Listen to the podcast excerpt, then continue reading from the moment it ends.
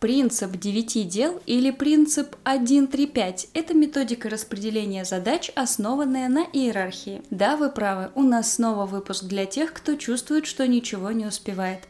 Ну а когда еще менять свою жизнь, если не в начале года? Это правило придумал американский предприниматель Крис Гильбо. Суть метода состоит в том, что вы на день планируете себе 9 задач – Считается, что это психологически комфортное количество дел. Вроде как в таком случае при взгляде на свой список задач не хочется уйти в монастырь, чтобы скрыться от этого мира продуктивности. Но есть одно важное «но». Это должны быть не все подряд дела, не абы какие, а расставленные по приоритетам. Во-первых, одна важная задача. Это ключевая задача дня она должна требовать максимального количества вашего внимания, и это та задача, которая должна быть выполнена обязательно, несмотря ни на что. Ключевую задачу нельзя переносить. Она обязательно максимально обязательно должна быть выполнена, и поэтому рекомендуется ставить таких задач на день не больше одной. И тут сразу вспоминаем выпуск «Сначала съешь лягушку», в котором мы говорили о том, что сложные и важные задачи нужно делать с утра пораньше. Далее мы назначаем три менее важные задачи это уже задачи средней или второстепенной важности, которые также необходимо сделать. Возможно, это будут части ключевой большой задачи, а может быть и самостоятельные. Важнейшее отличие от ключевой задачи состоит в том, что если вдруг что-то пошло не по плану и вам пришлось перенести это дело, то это все должно произойти без особого ущерба остальному процессу. Здесь важно правильно оценить свои задачи и не сместить фокус куда-то в сторону. Например, у вас есть важнейшее дело. Необходимо подготовить отчет. Он большой, нудный, занимает много времени, но очень, очень, очень важный, так как его ждут ваши коллеги и его содержание влияет на дальнейшие задачи и стратегию. Это наша ключевая задача, та самая лягушка, которую никак нельзя переносить или выкидывать из списка дел. Придется засучить рукава и таки сделать эту противную задачку. А есть, скажем, какие-то совещания. Представим, что это совещания относительной важности и срочности. То есть их можно провести сегодня, можно провести завтра, а если подумать хорошенько, то даже если мы их перенесем на следующую неделю, ничего плохого не произойдет. Вот эти совещания – это второстепенные задачи. И следующими в вашем списке туду должны появиться 5 мелких задач. Это наша операционка – Возможно, какая-то мелочь, которую мы постоянно откладываем.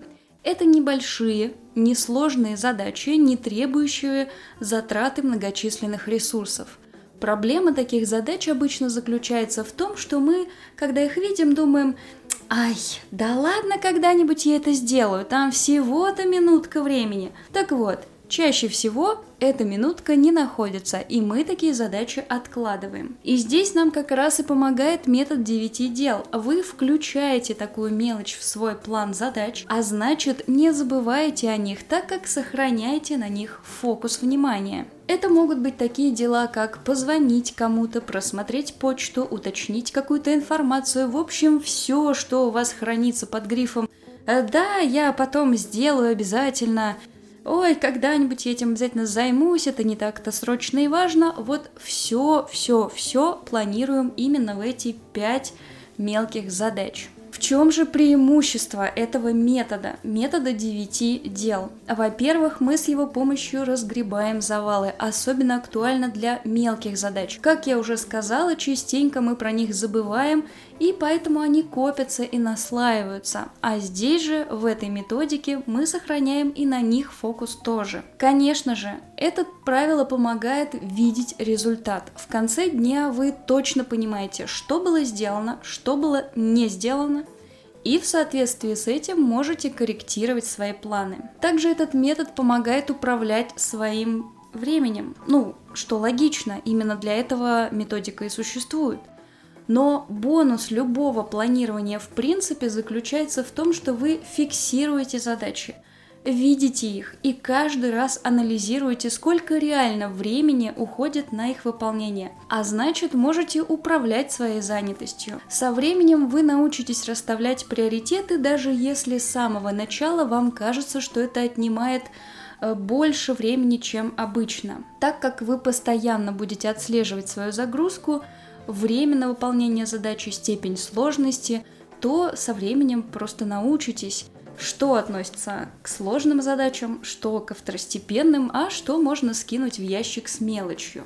Также эту методику можно адаптировать и под себя. Поговаривают, что при необходимости можно перейти с формата 1, 3, 5 на любой другой, который вам больше подходит, например, на 2, 2, 5.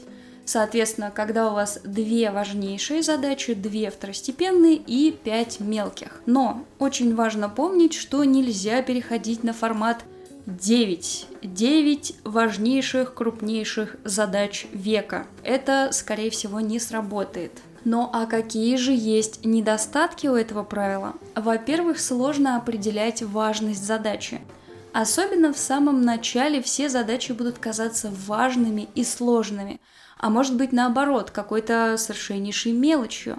Пока планирование по этому принципу не станет частью привычки, с каждой задачей придется посидеть и поговорить по душам, выясняя ее приоритет. Конечно, у некоторых людей подобные списки могут вызывать тревожность. Есть такие люди, которые начинают бояться, когда видят реальный объем – будто задачи, которые не содержатся в плане, это какие-то чужие задачи, которые существуют, сферические дела в вакууме, и они там где-то себе живут своей жизнью, и, может быть, вообще обо мне не вспомнят никогда, значит, мне их не нужно будет делать. А когда ты их планируешь, записываешь в свой блокнот или телефон, то они вдруг становятся реальными и обязательными. И, конечно, это страшно, но я верю, что мы достаточно взрослые, чтобы с этим справиться. Еще один недостаток этого метода заключается в том, что глобально ваша скорость работы может немного снизиться. Или, по крайней мере, вам так будет казаться. Что не говори, 9 задач — это ограничение, и может казаться, особенно в самом начале, когда вы будете разговаривать с задачами, выяснять их важность,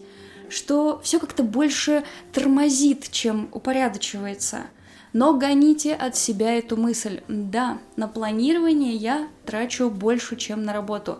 Да, я не могу сделать больше задач, чем э, хотелось бы. Ну, вдруг вы трудоголик, любите делать по 12, 15, 20, 38 задач. Но это может действительно затормозить вашу работу только в самом начале. Со временем же, когда вы привыкнете использовать эту методику, это значительно упростит жизнь и работу. Еще один важный момент, который стоит отметить, что дел не всегда 9. Иногда больше, иногда меньше. Когда-то это правило не сработает, потому что почему-то нужно сделать больше задач. В какие-то дни вы наберете 9 задач в свой список, а в какие-то нет. И здесь, как и везде, важно проявить гибкость. Конечно, стоит стараться избегать дней, когда задач больше 9. Но жизнь вообще штука несправедливая и странная, поэтому к таким дням придется отнестись философски. Но вы же понимаете, не надо усложнять. Будьте гибкими, я верю, что все у вас получится.